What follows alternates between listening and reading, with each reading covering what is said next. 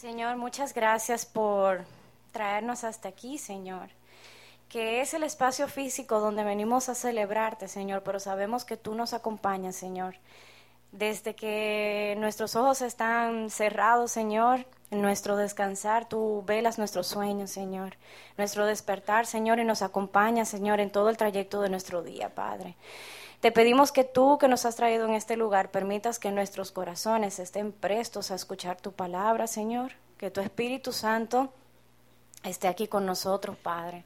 Pósate sobre la persona que va a estar teniendo tu palabra en el día de hoy, Señor.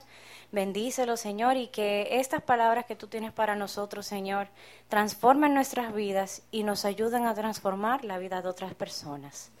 Nosotros oramos en el nombre de Jesús. Amén.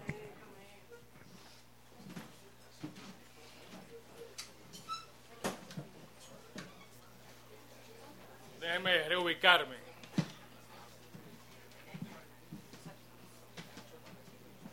Unos segunditos, por favor.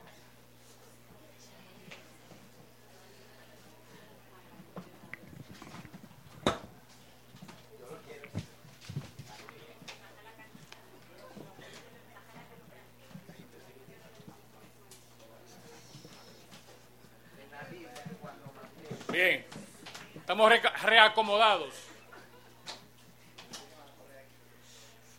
Como siempre, José Rafael, ¿dónde anda José Rafael? En la cocina, José Rafael en la cocina. Bueno, José Rafael ya predicó. Yo voy a reconfirmar lo que José Rafael predicó al final de la última canción que cantamos. Así que ya ustedes saben. Bueno, seguimos en la serie. De hecho, hoy concluye la serie. De nuevo, la serie. Mm. Para los que no han estado o vienen de otros países, esta serie también podría llamarse Things That Make You Go. Mm. Sí, para los que son un poquito más. Usted está muy pequeño, usted todavía no ha nacido alguno. Pero realmente en el mundo que vivimos hoy es más como. Mm. Entonces sí son preguntas, pero sí son cosas que realmente nos cuestionamos a, a cada rato y sobre todo en el caminar de nuestra fe en el Señor. Sin embargo, sin embargo, hay otras preguntas que yo, por ejemplo, ahora estuve de viaje y tengo muchas horas en un autobús viajando de aquí a otro país vecino y de allá para acá y me pongo a meditar y surgen preguntas filosóficas a mi, a mi cabeza, ¿no? Eh, hay una de ellas muy importante. ¿Por qué todo junto se escribe separado? Y separado se escribe todo junto. ¿Verdad? Son cosas que uno se pregunta. ¿Verdad? ¿Y por qué las ovejas que están hechas de lana, cuando llueve, no se encogen? Usted se pone una ropa de lana y si llueve, ese polocher tuyo se encoge. ¿Por qué cuando usted anda buscando una dirección, ¿verdad? En el carro con el radio puesto, usted, espérate, espérate, y va al radio. Es la número 8. ¿Pero por qué? Yo no entiendo, yo no entiendo. ¿Por qué cuando hay, ¿por qué hay chalecos salvavidas debajo de los asientos en los aviones? ¿Y por qué no hay paracaídas?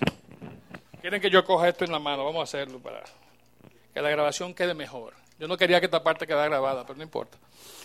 Entonces, ¿por qué hay, no, hay, no hay paracaídas en vez de chalecos salvavidas? O sea, se supone que el avión llega y es en el agua que uno va a tener que trabajar. ¿Por qué se llaman apartamentos? ¿Cuántos viven en apartamentos aquí? ¿Y por qué se llaman apartamentos si están tan pegados? No tan aparte, tan pegados. Y otra, muy importante, ustedes se pueden imaginar cómo sería el mundo sin preguntas hipotéticas. No se la llevaron, está bien. La última, última, última. ¿Por qué el viernes está tan cerca del lunes? Sin embargo, el lunes está, digo, el viernes, El lunes está tan, tan lejos allá del viernes. Es como que no es justo. Yo sé que muchos que están aquí dicen, ay, mañana es lunes ya otra vez. ¿Qué problema es este? Bueno, así es la vida. No, pero en serio. Preguntas de nuestra vida, preguntas de nuestra fe. Hasta ahora hemos hablado un poquito ¿no? de algunas cosas críticas que muchas veces nos ayudan a fortalecer nuestra fe o nos ayudan a desmoronar la fe. Si no tenemos la respuesta correcta a esas preguntas. Hemos hablado de Dios y las catástrofes. Hemos hablado de Jesús, de quién fue Jesús. Hemos visto, todo esto en este contexto de lo que la Biblia nos dice. Hoy estamos concluyendo la serie, mm, o mm, la estamos concluyendo con una pregunta y con un proceso que para muchos, aún después de muchos años en el Evangelio, se nos hace tan complicado. Y ese es el misterio de la Trinidad. La Trinidad, desde el principio en la palabra Isaías 43:10, el Señor, Dios dice, ustedes a Israel son mis testigos, son el siervo que yo escogí para que ustedes me conozcan y crean y entiendan que yo soy el Señor. No ha habido ningún Dios antes de mí, ni lo habrá después.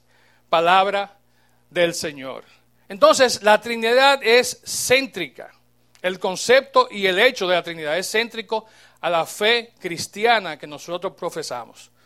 Pero no es algo que comenzó con Cristo. Estaba, como vimos, desde siempre con Dios en la eternidad. Y ese es el concepto que queremos entender hoy. ¿Alguna pregunta que ustedes tengan en cuanto a la Trinidad?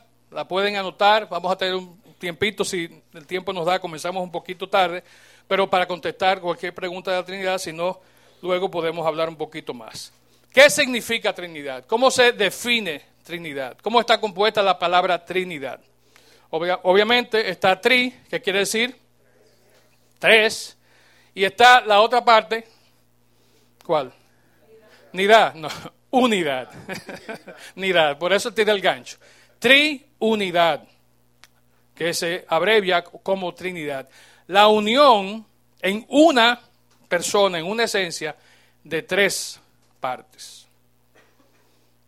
¿Estamos de acuerdo? Tres partes en una sola esencia, de una sola esencia. De hecho, lo interesante es que la parte tri de tres ocurrió mucho primero cuando Dios existía en la eternidad siendo tres. Siendo tres. Luego, la revelación de la Trinidad vino a los hombres pero eso ocurrió muchos años después. Pero la Trinidad ha existido siempre. De hecho, la nueva enciclopedia católica dice que la Trinidad es la fórmula dogmática de un Dios en tres personas. Y ese concepto, aunque parezca mentira y era algo eterno, apenas se conoció a partir del siglo IV. Y vamos a hablar, hablar de eso un poquito. Pero así es la Trinidad. Tres partes en una sola esencia, una sola esencia en tres personas diferentes. Jesucristo es quién? Dios. Es el Hijo de Dios, pero es Dios. El Espíritu fue enviado por quién? Por Jesús y por el Padre, pero también es Dios. Entonces, ese es un concepto muy básico y muy importante que podamos eh, entender. El concepto Trinidad o la palabra Trinidad, si usted la buscan en la Biblia, ¿cuántos la han visto en la Biblia, la palabra Trinidad? Habladores. Como dice Fausto, es mentira. La palabra Trinidad, de hecho, no aparece en la palabra. El concepto sí, pero la palabra como tal, Trinidad, no está en la Biblia. Como tampoco está el término Biblia en la Biblia. Y lo usamos a diario para referirnos a las escrituras. Entonces son conceptos que se desarrollaron, que existían, pero que vinieron a ser usados con frecuencia muchos años después. De hecho, la palabra abuelo, yo soy un abuelo orgulloso, no aparece en la Biblia tampoco. Entonces, ¿cómo se describían? Bueno, era el papá de fulano, o fulano engendró a fulano que engendró a fulano. Entonces los españoles más adelante, medio vagos, dijeron, no, eso se llama abuelo. Y así surge el concepto de abuelo. Pero entonces, ¿qué pasa con la Trinidad? ¿Por qué no se conocía? ¿Por qué no se había acuñado y presentado el término Trinidad? No fue sino hasta el siglo cuarto, tercero cuarto, ¿no? el cuarto realmente, en Nicea, que se celebró un concilio donde se define por primera vez el concepto y palabra Trinidad. ¿Qué estaba pasando? Bueno, había un obispo de los obispos, 300 y pico obispos cristianos que había en esa época, que decía que Dios había creado a Jesucristo y que Jesucristo antes no existía. que Jesús había sido una creación del Dios Padre eterno. Y que había momentos en que Jesús no había existido. Ese era un obispo llamado Ario. Había otro que se llamaba Atanasio que decía que no, que Jesucristo siempre había formado parte de ese conglomerado de seres que eran la Trinidad, Dios, Padre, Hijo y Espíritu Santo. Y se fueron a los puños. Bueno, no, no se fueron a los puños. El emperador Constantino, que en ese momento era un recién convertido, dice, vamos a tener un concilio, vamos a hacerlo en Nicea, Nicea es un lugar que está en lo que hoy es Turquía, y se reúnen 318 obispos. 316 votaron a favor de Atanasio, que decía que Jesucristo era uno con Dios y que era Dios, y solo dos votaron a favor del disidente Ario, que decía que Jesucristo era una creación. Se parece a muchos de los candidatos políticos de aquí, que a veces usted va y ¿cuánto, cuánto tuvo, eh, votos tuvo? No, dos votos. Ah, pero ni siquiera la familia votó por él, no. Dos votos, nadie, nadie quería eso. Entonces las personas se dieron cuenta de que no, la Trinidad era algo que existía. Y así se desarrollaron estos eh, concilios. Lo interesante es, y vamos a cantarlo quizás en un ratito, ¿verdad? Eh, de ahí salió lo que es el credo niceno, el credo de la, del concilio de Nicea. Habla de que hay un solo Señor, Jesucristo, Hijo único de Dios, nacido del Padre de todos los siglos, Dios es luz, Dios de, Dios luz de luz, Dios verdadero de Dios verdadero, engendrado, no creado, etcétera, etcétera, etcétera. Ese es el credo que salió como resultado de ese concilio de Nicea. Ahora, ¿qué pasó? En el afán de estar votando y ganando y diciendo que Jesucristo era, no discutieron mucho sobre el Espíritu Santo. Hubo que hacer un segundo concilio en Constantinopla entonces, en el año 381, donde entonces se incorporó y se habló de la persona del Espíritu Santo, de la función del Espíritu Santo y del hecho de que el Espíritu Santo, al igual que Jesucristo, era Dios. Dice, y se encarnó, hablando de Jesucristo, por obra del Espíritu Santo.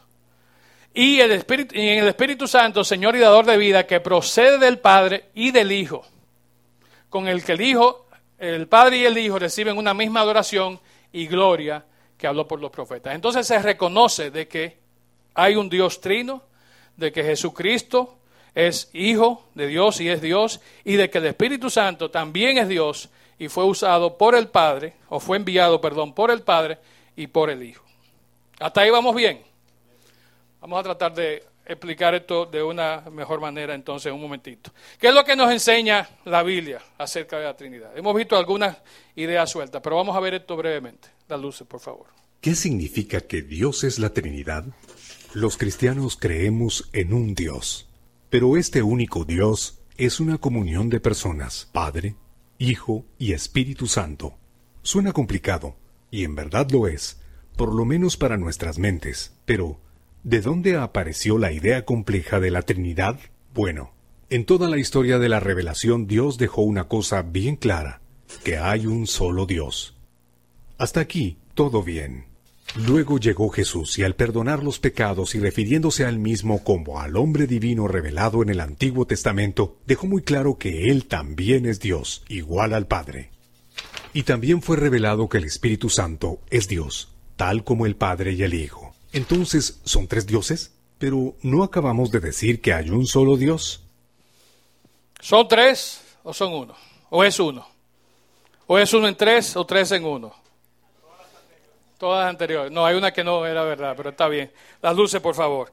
Entonces, sencillamente es un Dios, son tres personas. Es una esencia, son tres diferentes funciones o roles que, cumple, que se cumplen en el Dios Trino. ¿Qué significa que Dios es la Trinidad? Los... No, ya, ya, ya vemos lo que significa, ya gracias. El Antiguo Testamento y el Nuevo Testamento, ambos hablan de la Trinidad. Ambos describen claramente la Trinidad. Si buscan Génesis 1.26, y no tienen que buscarlo ahora, pero vamos a ver que ahí dice Dios, cuando está en el proceso de creación del hombre, hagamos al hombre a nuestra imagen y nuestra semejanza. Entonces, no está hablando de, hagamos al hombre, yo voy a hacer al hombre parecido a mí. No, hagamos al hombre, a la mujer, como nosotros, a nuestra imagen, nuestra semejanza. Mateo 3, 16, 17 habla claramente de que cuando fue bautizado Jesús, está presente Jesús siendo bautizado por Juan, pero en el momento de ser bautizado aparece la paloma. Entonces está el primero, que es Jesús, llega la paloma, símbolo del Espíritu Santo, la segunda persona, y luego ¿qué se oye? Se oye una voz del cielo que dice, este es mi Hijo amado en quien tengo complacencia, el oír. La voz del Padre. En ese lugar, en ese momento, Padre, Hijo, bautizado y Espíritu Santo que desciende sobre él. Por último, en Juan 14, 15 y 17a, Jesús está hablando claramente y dice, yo le pediré al Padre y Él les dará un abogado defensor, les dará un consolador, quien estará con ustedes para siempre, para toda la vida, ¿no?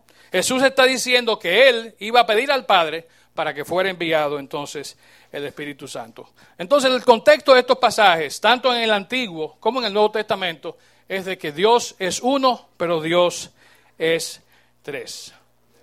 Llega el primer momento. ¿Mm? ¿Cómo Dios puede ser uno y cómo puede ser tres a la vez?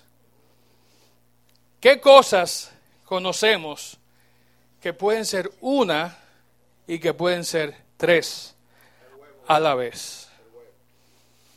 Me gusta, me gusta tu ejemplo. Aguántalo ahí. Vamos a comenzar con los varoncitos. ¿Verdad? Hay tres en uno. ¿Cuánto han comprado y usado aceite tres en uno? Eso dicen que hasta para el pecho apretado. Usted se bebe un trago de tres en uno y se le quita el pecho, se le quita la vida, se le va todo. Mas nunca sufre de nada. No, no, el cementerio que quizá en la, en arriba de, la tumba se ponga medio aceitoso, pero aparte de eso, de nada más va a sufrir. Pero fíjense, tres en uno, ¿qué dice? ¿Qué pasó, Susi? Dice número uno, lubrica. Segundo, limpia. Y tercero, protege contra el óxido. Oye, pero qué cosa más maravillosa, un aceite que es tres en uno. ¿Verdad, muchachos? Sí. Pero las mujeres también tienen su tres en uno. Pure Active, tres en uno de Garnier. Limpiador, exfoliante y mascarilla. ¿Eh? Óigame, eso no es de que, que lubrifica, óxido, bueno, casi lo mismo, porque limpiadores Ahora que lo pienso, sí, es lo mismo. Limpiador, que ok.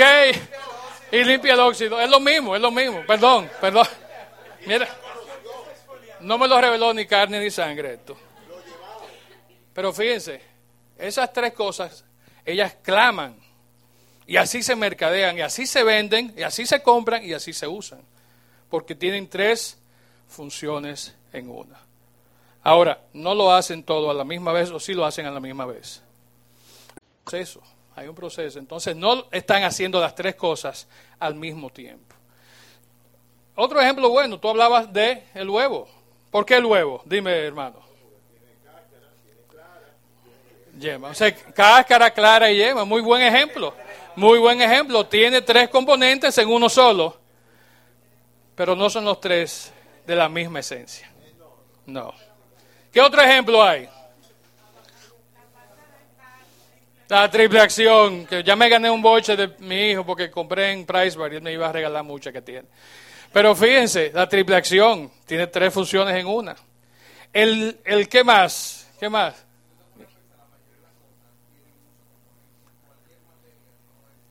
no es una sola, ¿verdad?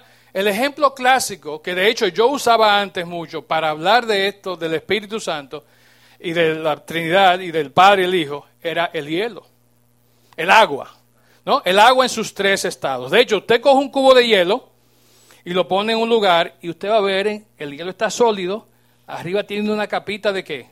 De agua y arriba, si usted pone una lucecita, hay vapor. Está presente en ese lugar en tres estados, pero no en la misma esencia al mismo tiempo haciendo la misma cosa. El huevo, excelente, un revoltillo, muchacho, jamón y tocinete y toda esa cuestión de. Pero no puede estar en la misma forma presente al mismo tiempo. Y por eso es tan diferente tratar, o tan difícil, perdón, tratar de explicar la Trinidad usando ejemplos de cosas creadas, usando ejemplos de cosas de la naturaleza. Ah, que el trébol de tres hojas, no. Que la trinitaria, por eso se llama trinitaria, no, tampoco. Entonces, eh, eh, el, tenedor, no, el spork, que peor todavía, porque cuchara con un tenedorcito. Nada de eso, sino que Dios es único, porque es la esencia igual para todos, pero haciendo cosas diferentes. Y dice mi esposa que no repita tanto, que yo me repito mucho, pero tengo que decirlo, porque eso tiene que entrar a nuestra cabeza. Y tenemos que entender que en un momento específico estamos teniendo una interacción con el Dios del universo y está presente Él como Padre, está presente Jesús como Hijo a quien oramos y quien es, ¿verdad?, quien nos salvó y está presente obrando, como hace un momentito, sinceramente, estaba bien presente el Espíritu Santo aquí. Y está todavía, pero ahorita como que se sentía un poquito más. Yo comencé a hablar, entonces él como que se fue. Ni modo. Ni modo. Se quedó ahí. Bien.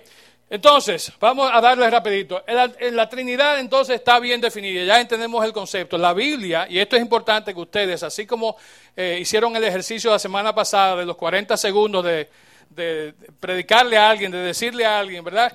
Es importante que estos conceptos estén claros en su mente, porque esas preguntas que estamos haciendo hoy, las del principio, no las de ahora, esas preguntas a ustedes se las van a poder hacer en cualquier momento. Y es importante que de manera apologética estemos listos para contestar. En el Antiguo Testamento estaba bien claro, ¿no? Que habían tres personas en la Trinidad. Entonces, no es una revelación de, los concilios. Los concilios lo que hicieron fue reafirmar lo que ya se sabía, lo que ya estaba en el Torá, lo que ya estaba escrito, de que eran tres personas. Isaías 48, 16 dice, Acérquese y escuchen esto. Desde el principio les he dicho con claridad lo que sucederá. Ahora el Señor soberano y su Espíritu me han enviado con este mensaje. ¿Quién está hablando aquí? El Señor soberano y su Espíritu me han enviado con este mensaje. ¿Quién habla? Jesús. Jesús en Isaías de manera profética. Obviamente habla nuestro Señor. En el Nuevo Testamento ya aparece con más forma la doctrina per se del Espíritu Santo. Juan 15, 26, cuando venga el consolador, el Espíritu de verdad, el cual procede del Padre y a quien yo enviaré de parte del Padre, Él dará testimonio de mí. Eso dice Jesús. Mateo 28, 19. Por lo tanto, vayan y hagan discípulos de todas las naciones, bautizándolas en el nombre del Padre, Hijo y del Espíritu Santo. El nombre, no los nombres. Entonces, el nombre es el nombre, el Padre, Hijo y Espíritu Santo. El Dios Trino, la Trinidad.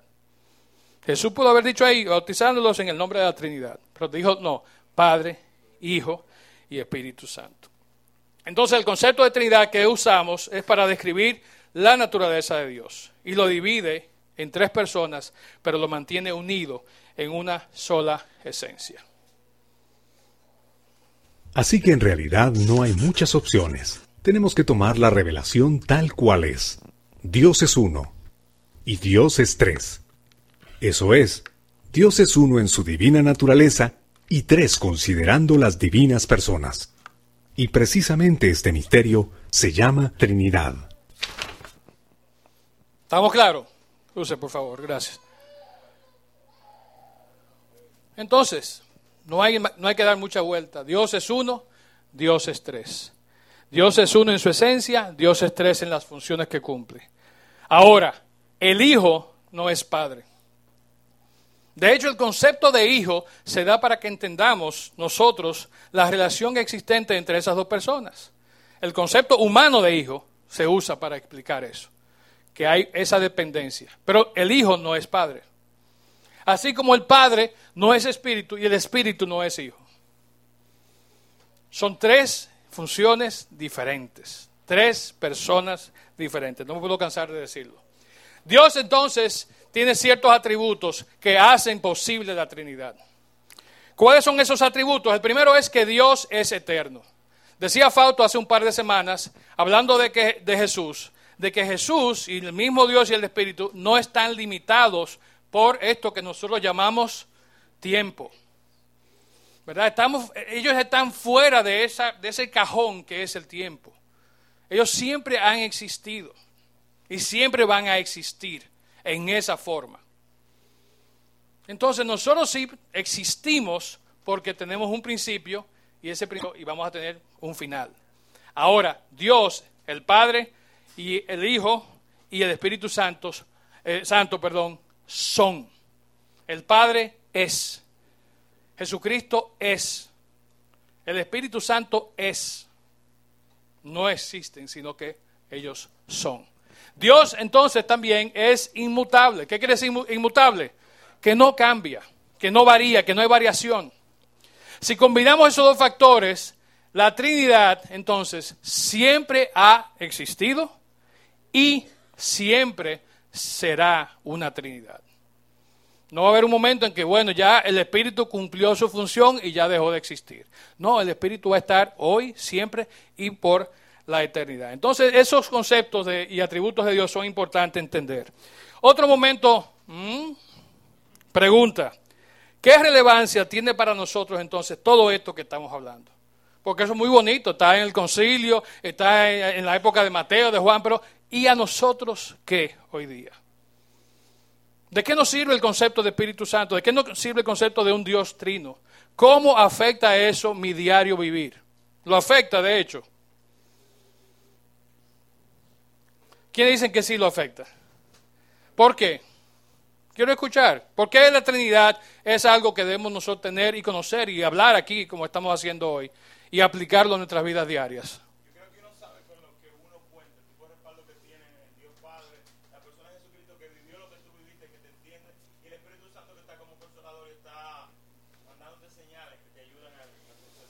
Entonces, saber, dice Edra, saber con quién contamos, quién nos está respaldando.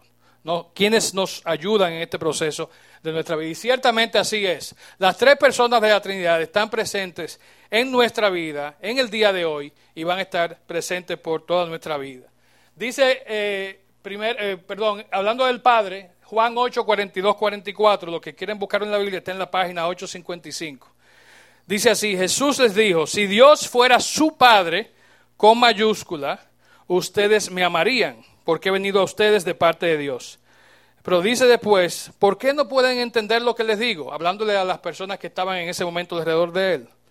Es porque ni siquiera toleran oírme, pues ustedes son de su padre, en minúscula, el diablo, y les encanta hacer las cosas malvadas que él hace.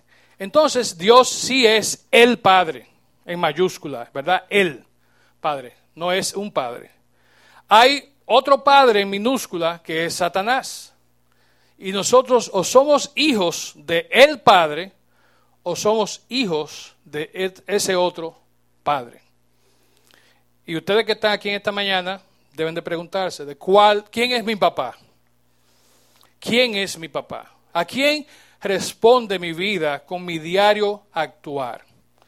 ¿Responde y obedece a el Padre o responde y obedece a ese otro Padre, que también es Padre de muchos, que es Satanás.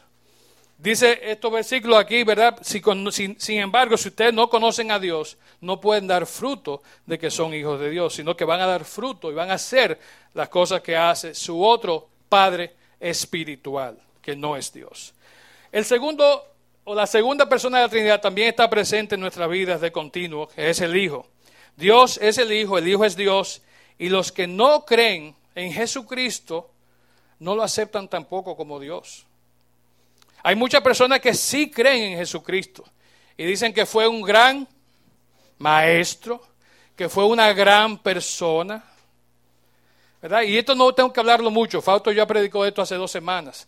Pero Jesús no acaban, no acaban esas personas de reconocerlo como el Hijo de Dios, como miembro de la Trinidad. No me gusta hablar de otras religiones, pero lamentablemente tenemos que hacerlo. Hay doctrinas que, por ejemplo, la practican y la predican los testigos de Jehová, que sí reconocen a Jesucristo, pero sí lo reconocen como qué? Como un humano creado y que fue un gran maestro. Dicen que Jesús simplemente fue un Dios, simple no que fue el Hijo de Dios y que no es Dios en sí mismo. Hay otra religión, vamos a llamarla así, y esta no la voy a mencionar mucho por nombre, pero ustedes lo conocen, lo han visto en su camisa manga corta y en sus corbatas y su etiquetica aquí. Y en bicicleta, sí. No voy a decir que son los mormones porque no quiero hablar de ellos. Pero los mormones, al igual que los testigos de Jehová, dicen que Jesús no solo no es el Hijo de Dios, sino que fue creado y es hermano de quién? Del diablo. Jesucristo es hermano de Satanás. Hubo un hermano que se portó bien y obedece a su papá, y hubo otro hermano que desobedeció y se porta mal, ¿verdad? Y se fuñó. En toda la familia pasa eso, porque en mi casa hay una que es súper desobediente. Y hay dos que son de que obedientes, pero hay uno que está riendo porque él sabe que él está como en el medio de las otras dos. Pero pasa eso. Pero aquí dice que Jesús es hermano del diablo y que es el hermano bueno, el otro es el hermano malo. Y sinceramente, eso no es así. Eh, si quiere buscar Primera de Juan 5, 11 al 12, está en la página 991. Es importante que entendamos esto. Si uno quiere la salvación, si uno quiere tener la vida eterna, la segunda persona de la Trinidad, el Hijo de Dios, es a quien nosotros debemos buscar. Dice, y este es el testimonio que Dios ha dado. Él nos dio vida eterna y esa vida está en su Hijo. El que tiene al Hijo tiene la vida, el que no tiene al Hijo de Dios no tiene la vida. Y el versículo dice, el que tiene al Hijo tiene la vida, el que tiene al hermano, que es el otro malo, se fuñó y se va para el infierno. No, o usted tiene a Jesucristo o no lo tiene. O usted cree en Jesucristo como Dios y como el Hijo de Dios enviado, que murió y resucitó, o no lo cree. Tan sencillo como eso. La tercera, tercera persona entonces, y aquí quiero pasar ya los últimos minutos que me quedan, es el Espíritu Santo. El Espíritu Santo de Dios es, como decía alguien hace un momentito, el poderoso. Es la fuerza activa de Dios en el mundo hoy día y en cada uno de nosotros. Si podemos hacer lo que hacemos nosotros, cantar, adorar, pararnos aquí, hablar de, de Dios, es porque el Espíritu Santo nos da el poder de hacerlo.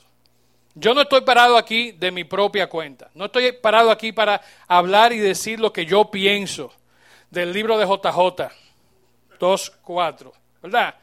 Estamos hablando de lo que dice la Biblia. Estamos hablando de las palabras que salieron de la boca de Dios. Ya sea del Padre, ya sea del Hijo o de la obra del Espíritu Santo. Y eso es lo que recibimos cuando recibimos al Espíritu Santo. Dice Hechos 1.8, recibiréis poder. Estamos recibiendo y tenemos en nosotros ese poder. También a través de ese poder no solamente podemos hablar y hacer todo esto, es a través de ese poder que Dios actúa y va a hacer cosas en el futuro. Habla Apocalipsis 3, 15 al 18, no hay que buscarlo, que va a haber un momento en que los cristianos, nuestras obras van a ser medidas por un fuego que va a purificar, como, como el fuego purifica el oro. Ese fuego es el Espíritu Santo. Dice Salmo 119, 105, lámpara es a mis pies tu palabra y lumbrera mi camino. El Espíritu Santo es esa lámpara. Esa luz es el Espíritu Santo que nos guía en cada momento. Y de nuevo, como decíamos, Hechos 1.8, eh, el Espíritu genera esa actividad espiritual en nosotros. Hay un versículo bien interesante que está en Zacarías 4, 6 y lo voy a leer, no tienen que buscarlo. Dice, yo no actúo por medio de un ejército ni por la fuerza. Eso es Dios hablando. Dice, sino por medio de mi espíritu. Y para otro día, en otro momento, vamos a ver cómo son las diferentes formas que toma el Espíritu. En un momento es fuego, en un momento es una paloma, en un momento es agua, en un momento es un silbo suave, una brisa suave. Y todas esas cosas son en el Espíritu. Dios actúa de esas formas a través de su Santo Espíritu. El Espíritu Santo entonces tiene multitud de funciones y aquí vamos recogiendo y vamos terminando. La primera es lo que dice Juan 16, 8. Yo te miro aquí porque ya yo no veo nada. Esos son los jovencitos que cantan aquí, que, pueden ver el monitor o el de aquí atrás también, pero el de aquí está más cómodo. Juan 16, 8, en la nueva versión, eh, nueva traducción viviente, habla de que el Espíritu está de continuo trabajando para hacer qué cosa? Para convencer al mundo. Entonces, ¿quién es que está día y noche llevando a cabo cosas y apoyando las cosas que otros hacen para convencer al mundo, como dice, de pecado, de justicia y de juicio, es el Espíritu Santo. Su función es esa, estar ahí convenciendo, estar hablando, estar diciendo. Hay un libro de Bill Hybels muy, muy interesante que habla del poder de, de un susurro. Y él habla en ese libro de que son susurros que él siente, que percibe, que vienen de Dios en momentos en su vida en que ha necesitado tomar decisiones, tomar ciertas acciones, el Espíritu le ha susurrado. Y a usted y a mí lo hace. Muchas veces lo que pasa es que queremos callar esa voz del Espíritu. No haga tal cosa, fulano. Oye, ¿y qué será? Esta intranquilidad. no, ¿cómo es? Es el Espíritu diciendo que hagamos o que no hagamos. Y no queremos obedecerlo, no queremos llevarnos de él. Pero eso hace el Espíritu. Nos ayuda y nos eh, eh, a convencer al mundo. Dice Juan 14, 16 que el Espíritu Santo entonces, así como Jesús lo envió para que esté con nosotros siempre, Él está siempre con nosotros. Él siempre nos acompaña. Dice, yo rogaré al Padre y dará un consolador para que esté con vosotros para siempre. Y la palabra que se usa aquí en el griego es, yo daré o vendrá ese consolador para que esté al lado de ustedes siempre. Vaya caminando junto con nosotros siempre. Ese es el término que se usa ahí. Y para que resida permanentemente y para que nos anime y para que nos exhorte. Juan 16, 13 nos habla entonces de que su presencia dentro de nosotros nos va a permitir comprender y entender primeramente la palabra de Dios, pero todo lo que se nos presente que tengamos que saber si es verdad o si no lo es. El Espíritu nos da poder de discernir, entender las cosas que son y saber cuáles son y cuáles no son. Para mí, una de, de las funciones más divertidas del Espíritu, que me imagino que Él la, hace con mucho gusto, es la de Primera de Corintios 12. Dice ahí que el Espíritu es quien reparte los dones. ¿Quiénes de los que están aquí no tienen ningún don? ¿Qué es un don? Un don es un regalo que recibimos de parte de Dios. Un don es algo que se nos da, ¿verdad? Para que lo usemos más para adelante y saquemos fruto. ¿Qué es? ¿Quiénes no tienen un don aquí?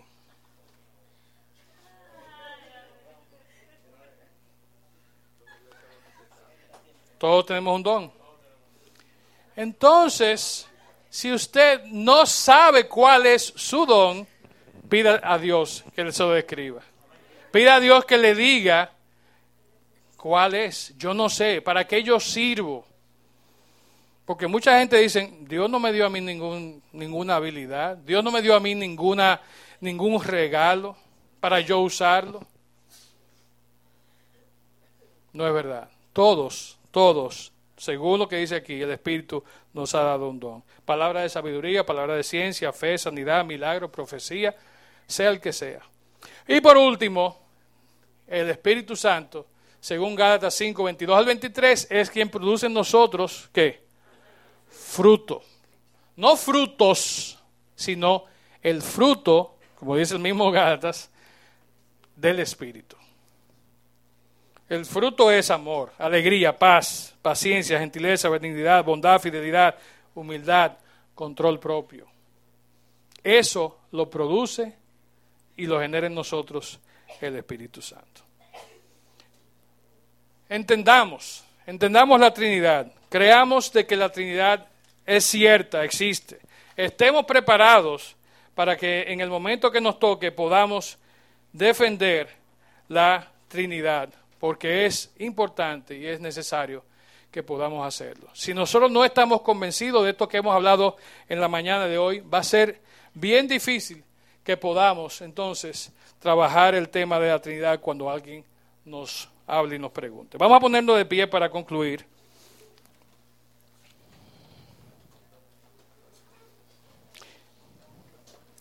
Y sé que este mensaje fue un poquito accidentado hoy, ¿no? Con algunas, algunas situaciones, pero fíjense, es importante que podamos tomar todo lo que hemos visto desde la persona de Dios, la persona de Jesús en estos últimos dos domingos y hoy ya la Trinidad de manera global y estar preparados no solamente para creer lo que hemos visto, sino para poder compartir con otros. Quiero que donde están ahí bajen sus cabezas, cierren sus ojos, inclinen sus rostros, por favor. Y entendamos que esta doctrina eh, de la Trinidad es esencial para nuestras vidas.